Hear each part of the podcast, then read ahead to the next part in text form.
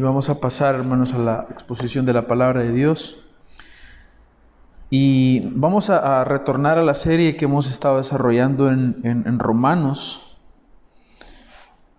Estamos alternando en ocasiones con otras predicaciones y quiero que regresemos al capítulo 12 de Romanos. Les voy a pedir que por favor busquen en sus Biblias Romanos 12. Vamos a leer nuevamente desde el versículo 4, sin embargo nos vamos a ubicar en el versículo 8. El tema que vamos a desarrollar es el don de presidir. Romanos 12 del 4 eh, al 8 dice, pues así como en un cuerpo tenemos muchos miembros, pero no todos los miembros tienen la misma función, así nosotros que somos muchos, somos un cuerpo en Cristo e individualmente miembros los unos de los otros. Pero teniendo dones que difieren según la gracia que nos ha sido dada, usémoslos. Si el de profecía uses en proporción a la fe, si el de servicio en servir, o el que enseña en la enseñanza, el que exhorta en la exhortación y el que da con liberalidad, el que dirige con diligencia. Nos encontramos en una sección que por el contexto sabemos y estamos claros que el contexto es una, para una aplicación eclesiástica, es decir, una aplicación directa a la iglesia local.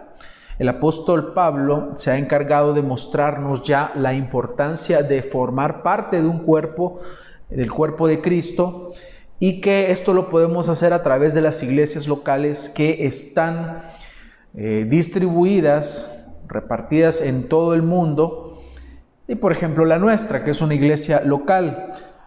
Este, esta aplicación de esta sección se da dentro de ese contexto dentro de la iglesia local, en donde a su vez los miembros del cuerpo de Cristo somos edificados constantemente por medio de esos dones que el Espíritu Santo da. Son dones que Él, según su soberanía y según su voluntad, Él quiere dar y quiere distribuir según como Él lo desea.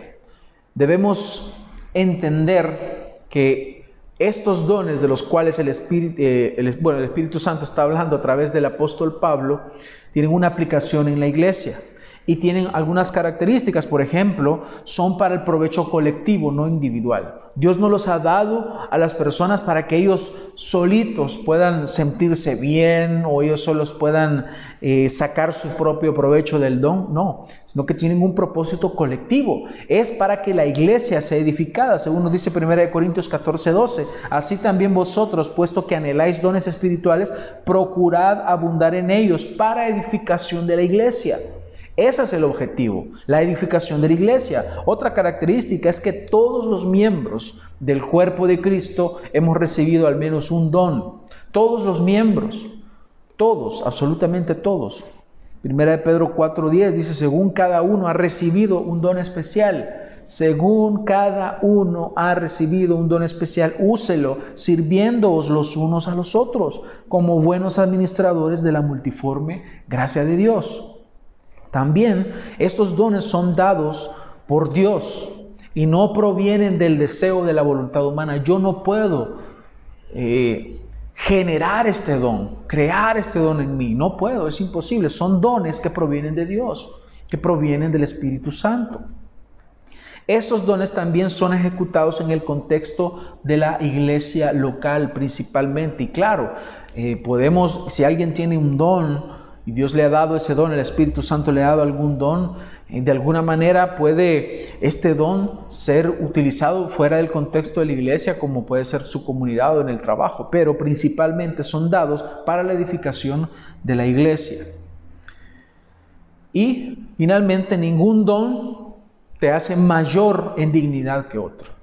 Es decir, eh, sí, en un tiempo en la iglesia primitiva se dio esta idea de que los que hablaban en lenguas o los que, los que tenían ese, tipo de dones, no esas manifestaciones, eran, eh, algunos llegaron a creer que eran mayores por tener ese don. Pero la palabra de Dios nos muestra que si son dados por el Espíritu Santo según la multiforme gracia de Dios, según como Él desea, esto no va a implicar entonces que un don me haga a mí ser más que otros. Es un error. Así que estas, eh, estos dones que encontramos en esta lista de, de Romanos capítulo 12, para nosotros son un llamado a usarlos, pero usarlos correctamente, según la palabra de Dios, según Él, lo establece en su palabra, no según nuestros propios intereses. Así que hoy vamos a desarrollar y vamos a hablar acerca del don de presidir, que tal vez poco se habla de esto, poco se habla de este don de presidir. Algunos probablemente nunca lo habían escuchado y nunca han escuchado una enseñanza respecto al don de presidir, porque tal vez suele pasar desapercibido este don. En algunas congregaciones se usa el término presidir para la persona que está coordinando el culto público, la persona que está presidiendo, tal vez como un maestro de ceremonia. Y aunque este don del que vamos a hablar ahora, del don de presidir, podría tener que ver de alguna forma, no se refiere en sí directamente a eso, sino que es algo mucho más profundo. El diccionario define presidir como tener el primer puesto o lugar más importante o de más autoridad en una asamblea, corporación, junta, tribunal, acto, empresa. Una persona tiene el lugar más importante, el primer puesto. Otra, otro significado que nos da el diccionario es, es ocupar el lugar más importante o destacado.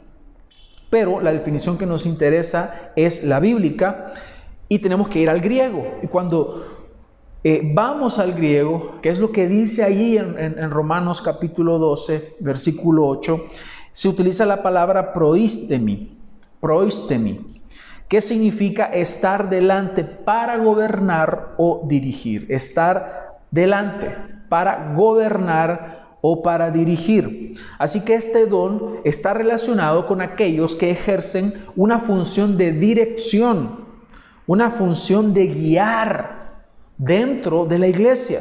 Y obviamente incluye acá principalmente a los pastores. Podemos decir en segunda instancia al liderazgo también de la iglesia. O pueden haber algunos diáconos también, pero principalmente a los pastores que tienen esta función y este llamado. En otra lista de dones, el apóstol Pablo sí habla directamente de los pastores. En otros, en otros lugares de la palabra de Dios, también el apóstol Pablo, por ejemplo, en su carta a Timoteo, habla acerca de requisitos, habla acerca de las funciones pastorales, cómo deben de ser cumplidas. Así que acá nos está diciendo eh, esta, esta parte específicamente del de, don de presidir, que en la traducción de la Biblia de las Américas dice el que dirige. La palabra presidir está eh, utilizada en la eh, Biblia Reina Valera 1960, eh, el que dirige con diligencia. Dos cosas importantes acá. La función, ¿cuál es? Dirigir. Ahora, ¿cómo tiene que ser aplicada esta función de este don? Con diligencia. Así que hablemos principalmente o inicialmente acerca de, del don, la función que está relacionada a aquellos que dirigen en las congregaciones locales. Podemos decir que también puede incluir a toda persona que ejerce autoridad sobre otros en la iglesia. Por ejemplo, algún grupo discipular, algún grupo de mujeres, siempre hay liderazgos ahí. Ellas están dirigiendo. Y la única otra vez que se menciona esta palabra en, en el texto griego es en 1 Tesalonicenses 5.12. Solamente esta palabra la encontramos dos veces y en la otra ocasión sí Pablo está hablando acerca de los pastores. Por lo tanto, la principal función de dirigir es aplicable a los pastores. Dice eh, eh, en esta parte, pero os rogamos hermanos que reconozcáis a los que con diligencia trabajan entre vosotros y os dirigen en el Señor y os instruyen y que los tengáis en muy alta estima con amor por causa de su trabajo. Vivid en paz los unos con los otros. Es mencionado en un contexto pastoral en donde se habla de la honra que deben de recibir los pastores que enseñan la palabra de Dios.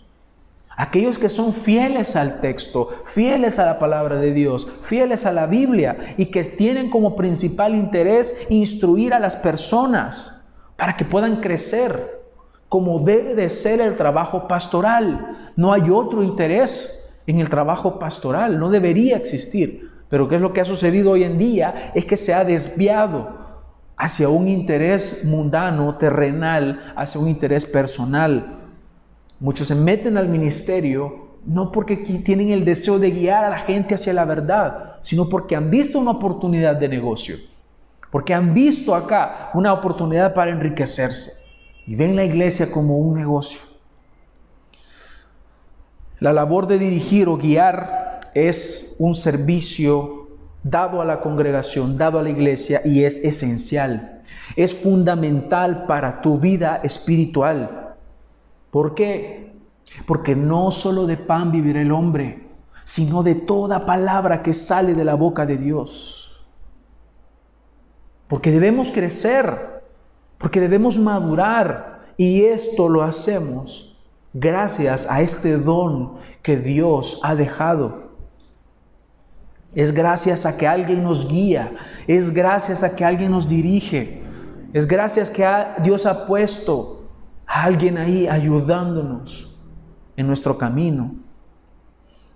Lastimosamente la iglesia de hoy ha caído en el pecado de menospreciar lo único que nos puede mantener con vida y es la palabra de Dios. La exposición de la palabra de Dios es la gran ausente en el púlpito cristiano. Dios, esto es lo que ha sucedido en nuestro contexto actual. Esto es lo que está sucediendo.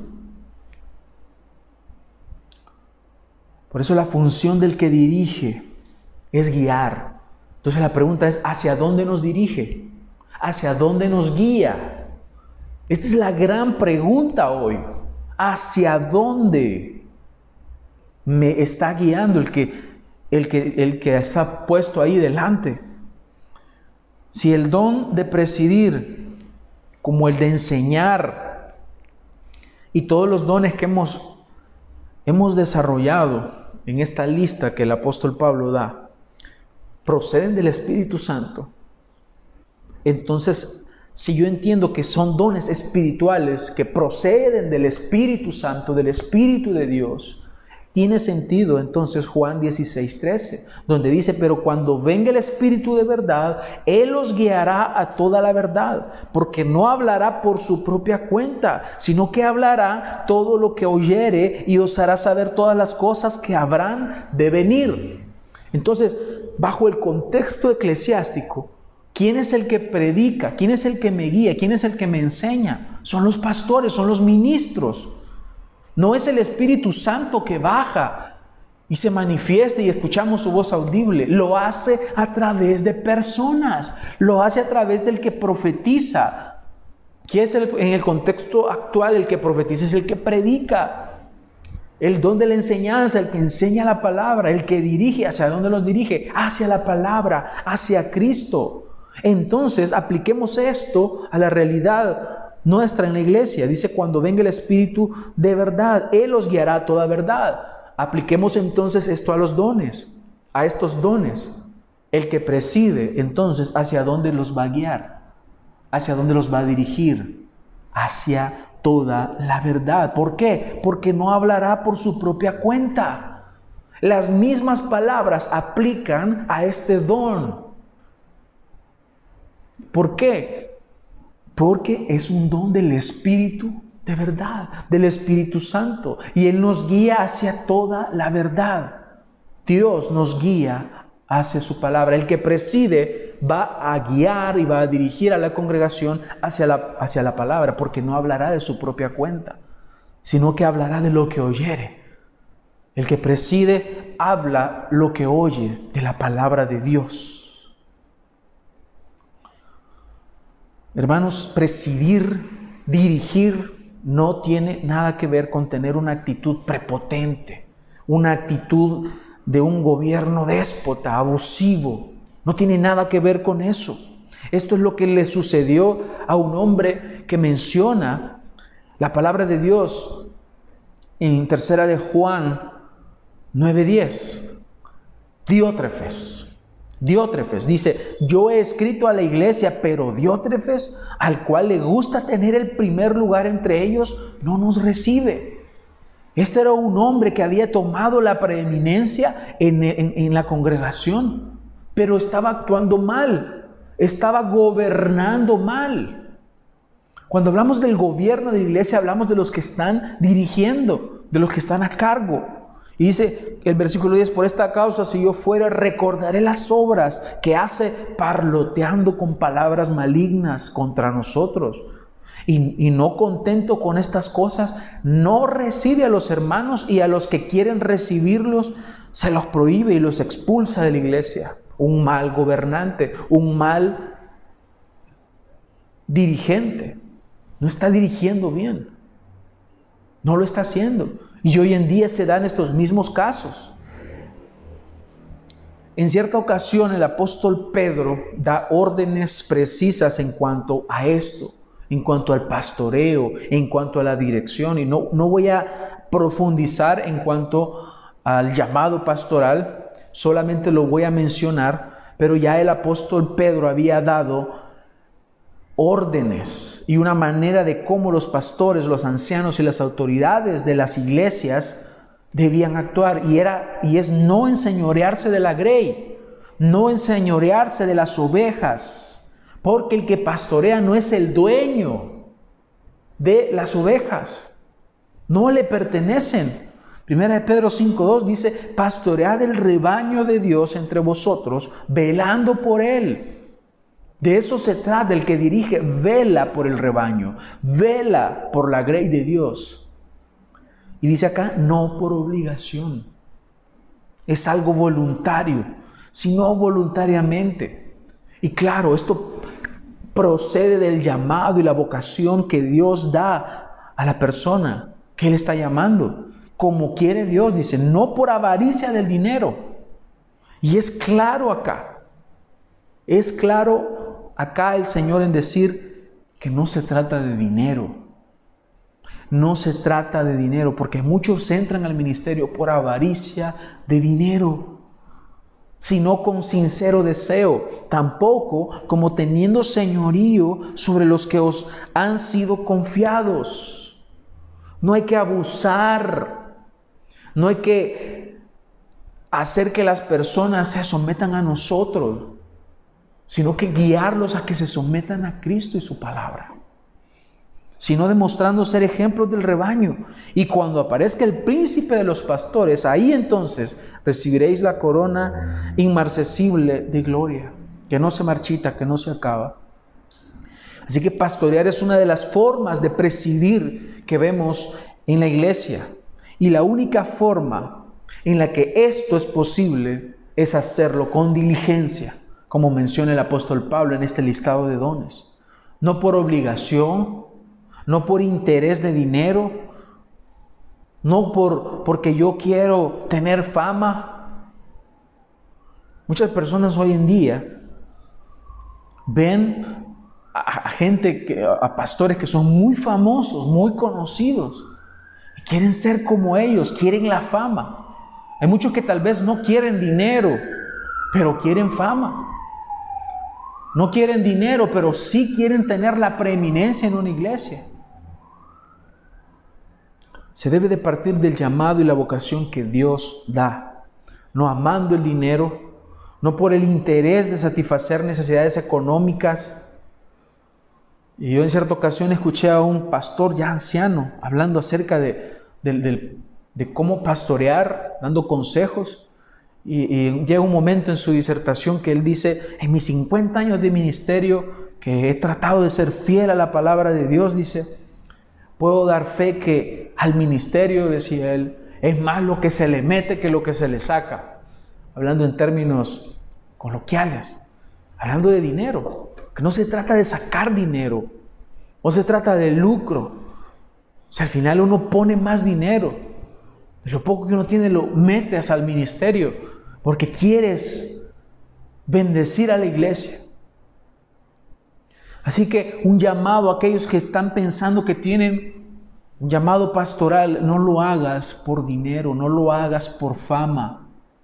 No te metas al ministerio por un interés personal. Si en verdad Dios te está llamando, darás ese paso de fe, pero no vas a hacerlo con el propósito de riquezas, fama o poder. Porque dirigir a la grey de Dios, dirigir a los hermanos, dirigir a la congregación, presidir es un trabajo para beneficio de la iglesia, para beneficio de los hermanos. Y este trabajo solamente se puede hacer con diligencia. Vamos a hablar más de la diligencia. Para instruir a otros, para instruir a los hermanos y guiarlos por la senda marcada por el Señor, guiarlos en su palabra guiarnos, guiarlos hacia la vida eterna. Y el apóstol Pablo sabe que las exigencias del ministerio para todos aquellos líderes de la iglesia serán muchas. No es fácil, porque es una carga que se tiene, que se lleva del ministerio. Solo puede llevarse cuando hay un verdadero llamado de Dios porque Él es nuestro ayudador. Y solo puede ejercerse correctamente cuando hay disposición, cuando hay diligencia para trabajar en el reino de Dios. Entonces, debemos entender que es una necesidad el don de presidir, la ejecución de este don. Y Dios conoce nuestra debilidad sabe que somos pecadores rescatados, que Él nos ha regenerado y sin embargo aún quedan los vestigios del viejo hombre, como lo hemos hablado esta mañana en la lectura de la confesión.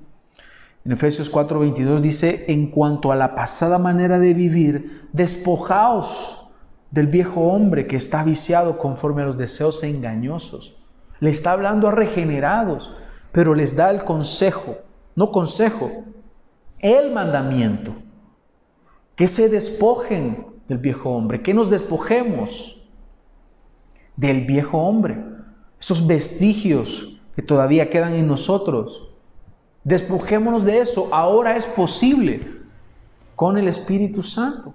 Así que el Señor sabe que hay una lucha espiritual que vivimos los hijos de Dios. Y ante esta realidad y para que nosotros vayamos creciendo en la vida cristiana, el Señor ha dejado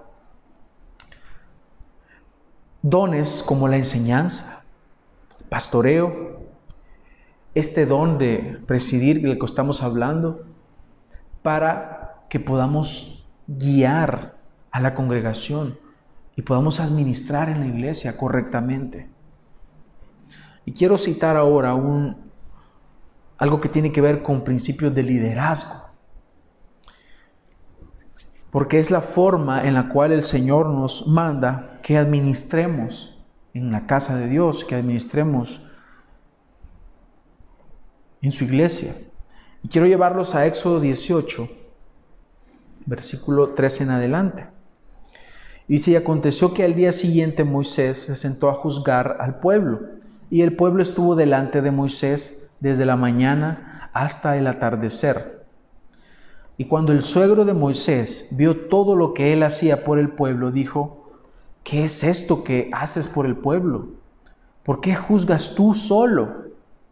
Y todo el pueblo está delante de ti desde la mañana hasta el atardecer. Respondió Moisés a su suegro, porque el pueblo viene a mí para consultar a Dios. Cuando tiene un pleito, viene a mí y yo juzgo entre uno y otro, dándoles a conocer los estatutos de Dios y sus leyes. Y el pueblo y el suegro de Moisés le dijo, no está bien lo que haces. Con seguridad desfallecerás tú y también este pueblo que está contigo, porque el trabajo es demasiado pesado para ti. No puedes hacerlo tú solo. Ahora escúchame, yo te aconsejaré y Dios estará contigo. Sé tú el representante del pueblo delante de Dios y somete los asuntos a Dios. y enséñales los estatutos y las leyes y hazles saber el camino en que deben andar y la obra que han de realizar.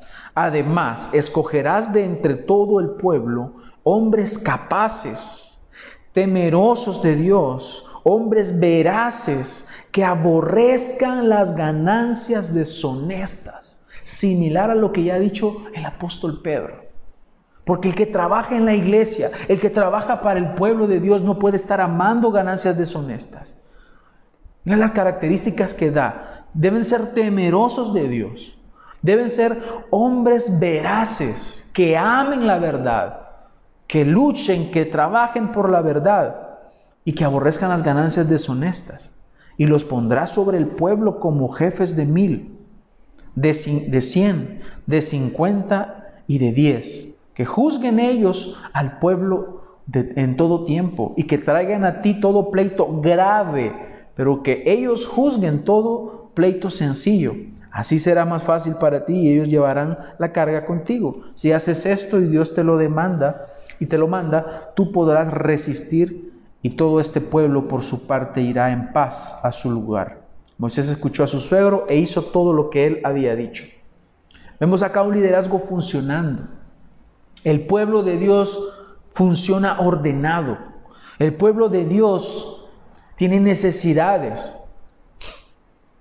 Y una de estas necesidades es que haya personas dirigiendo, que hayan hombres dirigiendo a la congregación. Y las características están dadas de la misma forma a lo largo de la palabra de Dios. Hombres que amen la verdad, hombres que tengan la capacidad, hombres que sean temerosos de Dios, hombres que aborrezcan las ganancias deshonestas. Esta es la característica de los que presiden, de los que dirigen en la iglesia. Y vemos una forma en la cual Dios ilumina a este hombre para que le dé este sabio consejo a Moisés. Vemos un liderazgo funcionando no solo para aliviar la carga de Moisés, sino para guiar al pueblo, guiarlo hacia Dios. Y le dice, tú enseña los estatutos, enseña los mandamientos para que aprendan a conducirse. Así que el, el propósito final es que la congregación, que el pueblo de Dios pueda caminar correctamente. Mientras llegan a su lugar. Es una aplicación hermosa para nosotros. Mientras llegamos a nuestro lugar, a nuestra morada eterna, es la forma en la cual Dios soberanamente desea que la iglesia funcione. Y hago énfasis en los requisitos nuevamente.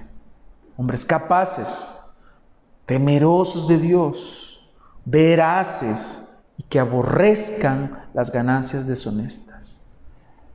¿Acaso no es esto lo que Dios demanda de los pastores, de los ministros, de los que sirven? Que andemos en honor, andemos con dignidad, que nos comportemos como el Señor es digno de que nosotros vivamos. Entonces, el que preside debe hacerlo diligentemente. Estos principios que vemos en el liderazgo del pueblo de Israel son replicables a la iglesia de hoy. No solo en cuanto a la estructura, sino en cuanto al propósito, en cuanto a los requerimientos que Dios tiene, en cuanto al objetivo que se busca. Es por eso que los que dirigen o presiden son parte importante de tu crecimiento como iglesia. Son necesarios.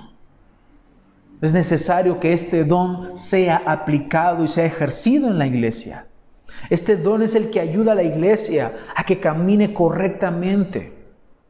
Este don es el que ayuda a que la iglesia no caiga en la herejía, no caiga en el error. Así como en un tiempo Israel cayó porque no había quien los dirigiera. Dice jueces 16, 17, 6. En aquellos días no había rey en Israel, cada uno hacía lo que bien le parecía. A esto es lo que caería la iglesia si no existen personas que los dirijan ordenadamente, que los dirijan en la palabra de Dios. Imaginémonos un ejército sin generales, y va a la guerra, ¿podría subsistir este ejército? ¿Se imaginan los problemas en este ejército si no hay personas que los dirijan? Cada uno haría lo que mejor le parezca. Sería un ejército que fácilmente será derrotado, que se va a dividir, que no va a subsistir en la guerra, en la batalla. Así de igual forma el cuerpo de Cristo necesita hombres que presidan, que dirijan, que gobiernen, que guíen a la congregación. La iglesia Cristo es la cabeza. Él es la cabeza del cuerpo.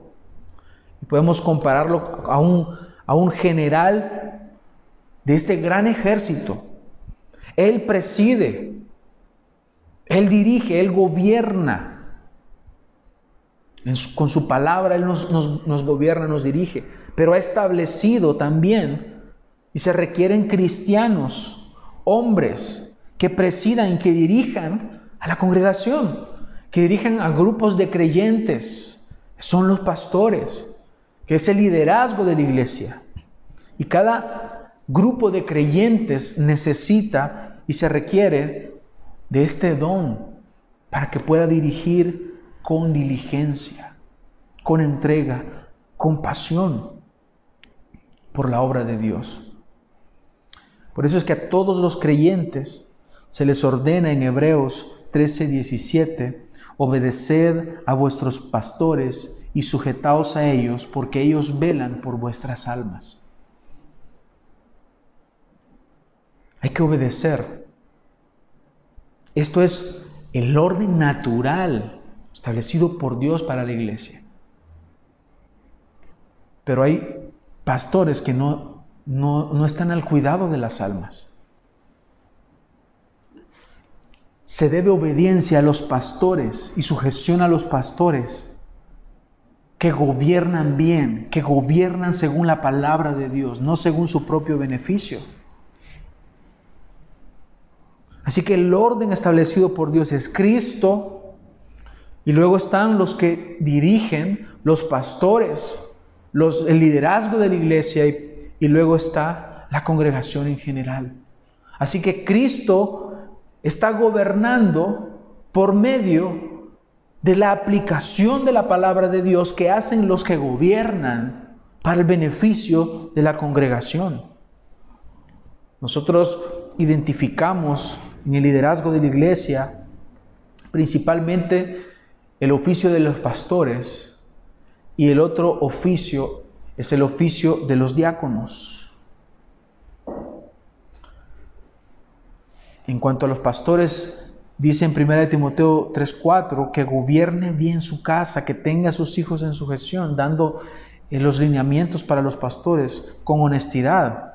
Y dice, pues el que no sabe gobernar su propia casa, ¿cómo cuidará de la iglesia de Dios? El propósito es que cuide de la iglesia de Dios. El propósito del que preside es que cuide a la esposa del Cordero. Porque Cristo amó a la iglesia y se entregó a sí mismo por ella. Así que de esto se trata. El anciano, el pastor o el obispo o el presbítero, según las palabras que se utilizan en el griego en el Nuevo Testamento, debe ser apto para enseñar, para dirigir, para ayudar a la congregación a que se acerquen a la palabra de Dios y que de esta forma se acerquen al Señor. Es la responsabilidad principal de los ancianos. Y luego están también los, los diáconos, que son llamados a servir a la congregación. Y hay algunos diáconos que al mismo tiempo tienen el liderazgo de grupos dentro de la iglesia y que deben enseñar la palabra de Dios. Por lo tanto, aplica también el don de presidir, que lo hagan con diligencia. El propósito de este don entonces es administrar y gobernar en la congregación, en la iglesia, para que haya unidad de pensamiento por medio de la exposición de la palabra de Dios. Muchas veces en las iglesias se dedican grandes, largas horas a, hablar en esas reuniones importantes de los líderes de la iglesia, hablar acerca de cosas superficiales a veces, cosas que tienen que ver con, con lo estético, con programas y todo eso. Pero la pregunta es, ¿hay unidad de pensamiento en la palabra de Dios? ¿Están dedicándose a ponerse de acuerdo para lo que se va a enseñar como, como lo principal, como lo más importante dentro de la congregación, porque al final es el trabajo que debemos hacer diligentemente, guiar a la congregación, guiar a la iglesia hacia el Señor, que el cuerpo de Cristo sea edificado, que el cuerpo de Cristo pueda crecer. Es lo que buscamos al dirigir una congregación, por lo menos es lo que se debería buscar. La función de los oficiales de este ejército es administrar, es presidir, es dirigir a todos los soldados que caminan en el ejército de Dios. Esto ocurre así como un ejército se ocurre en el cuerpo de Cristo. Debemos ver como un ejército, como un pueblo de Dios. Y la manera de lograr que este don sea ejercido eficientemente es trabajar con diligencia. Diligente significa algo cuidadoso, algo que obra con interés, alguien que obra con atención, con rapidez, que es activo, que es ligero, que está presto al servicio. Otra definición es alguien que es hacendoso, que hace, que actúa, que obra y que es solícito. Por eso debemos inferir que en lo que respecta a este don y, a lo que Dios nos está diciendo, su deseo es que los que dirigimos o presidimos seamos cuidadosos, seamos activos, seamos solícitos al servicio, que tengamos un interés por el reino de Dios, no un interés personal. El interés nuestro ya no es hacia nosotros, es hacia la iglesia, es hacia el reino de Dios. Ahí es donde ponemos nuestro enfoque y nuestra atención como obreros que están prestos al servicio. De eso se trata. Por eso el ejercicio de este don, nos está diciendo el apóstol Pablo, debe ser con diligencia. ¿Cómo somos nosotros en cuanto a las cuestiones terrenales? Si tú, si tú quieres prosperar económicamente, no lo harás declarando, declaro prosperidad eh, para mi vida. No lo harás así. Lo harás trabajando arduamente e inteligentemente. Eso es diligencia. Si tú quieres tener tu casa ordenada, las amas, las amas de casa que están siempre, son, que son muy laboriosas y hacendosas, si quieren tener la casa ordenada, tienen que ponerse a trabajar, a hacerlo. O los hombres que están en casa, que, que pueden ayudar en las labores de casa también. Si quieren ver su casa limpia y, y bonita y reluciente, pues hay que ponerse a trabajar. Si tú quieres que tus hijos eh, desarrollen una carrera finalmente y, puedan tener tal vez una mejor calidad de vida, tienes que ponerte a trabajar con ellos. Si tú quieres que los, los niños aprendan textos de la palabra de Dios, tienes que ponerte a trabajar. Requiere diligencia. Si tú quieres tener finalmente éxito en algo, tú debes, que ser, debes de ser diligente en el trabajo que tú haces. Aplica para el deporte, aplica para las empresas, aplica para los empleos, para los negocios, para una carrera. Eso es diligencia. E, es la única forma de lograr algo. Tienes que ser diligente. Dios no va a bendecir a los haraganes. Dios no va a recompensar la haraganería.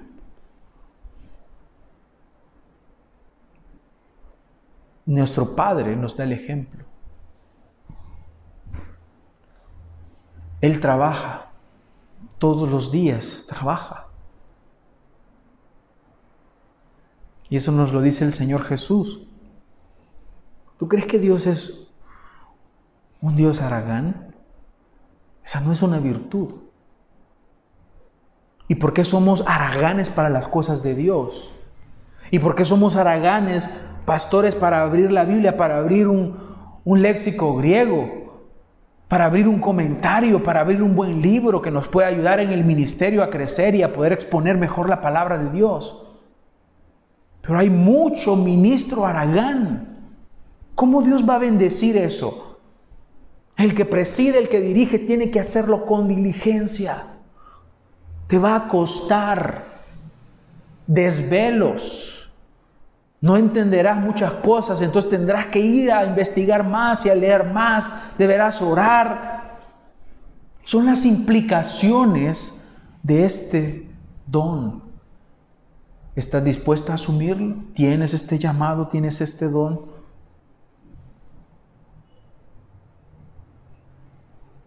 Entonces, esta es una exhortación y no tomemos solamente el para el que tiene el don. Es para ti, creyente, es para ti, cristiano. Porque la vida cristiana debe de vivirse con diligencia.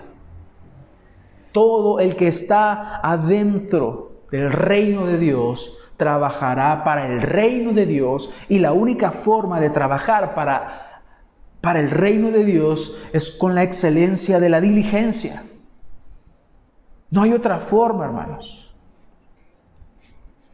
¿Por qué? Porque ya no te perteneces. Tu carro no te pertenece. Tu casa no te pertenece. Tu empleo, tu trabajo, tu negocio no te pertenece. Tus hijos no te pertenecen. Tu vida no te pertenece. Te lo recuerdo. Tú has muerto a ti mismo. Con Cristo estoy juntamente crucificado, lo expresa el apóstol Pablo. Ya no vivo yo, he muerto. Si alguno quiere venir en pos de mí, niéguese a sí mismo. Tome su cruz cada día y sígame. ¿Quieres seguir aún al Señor?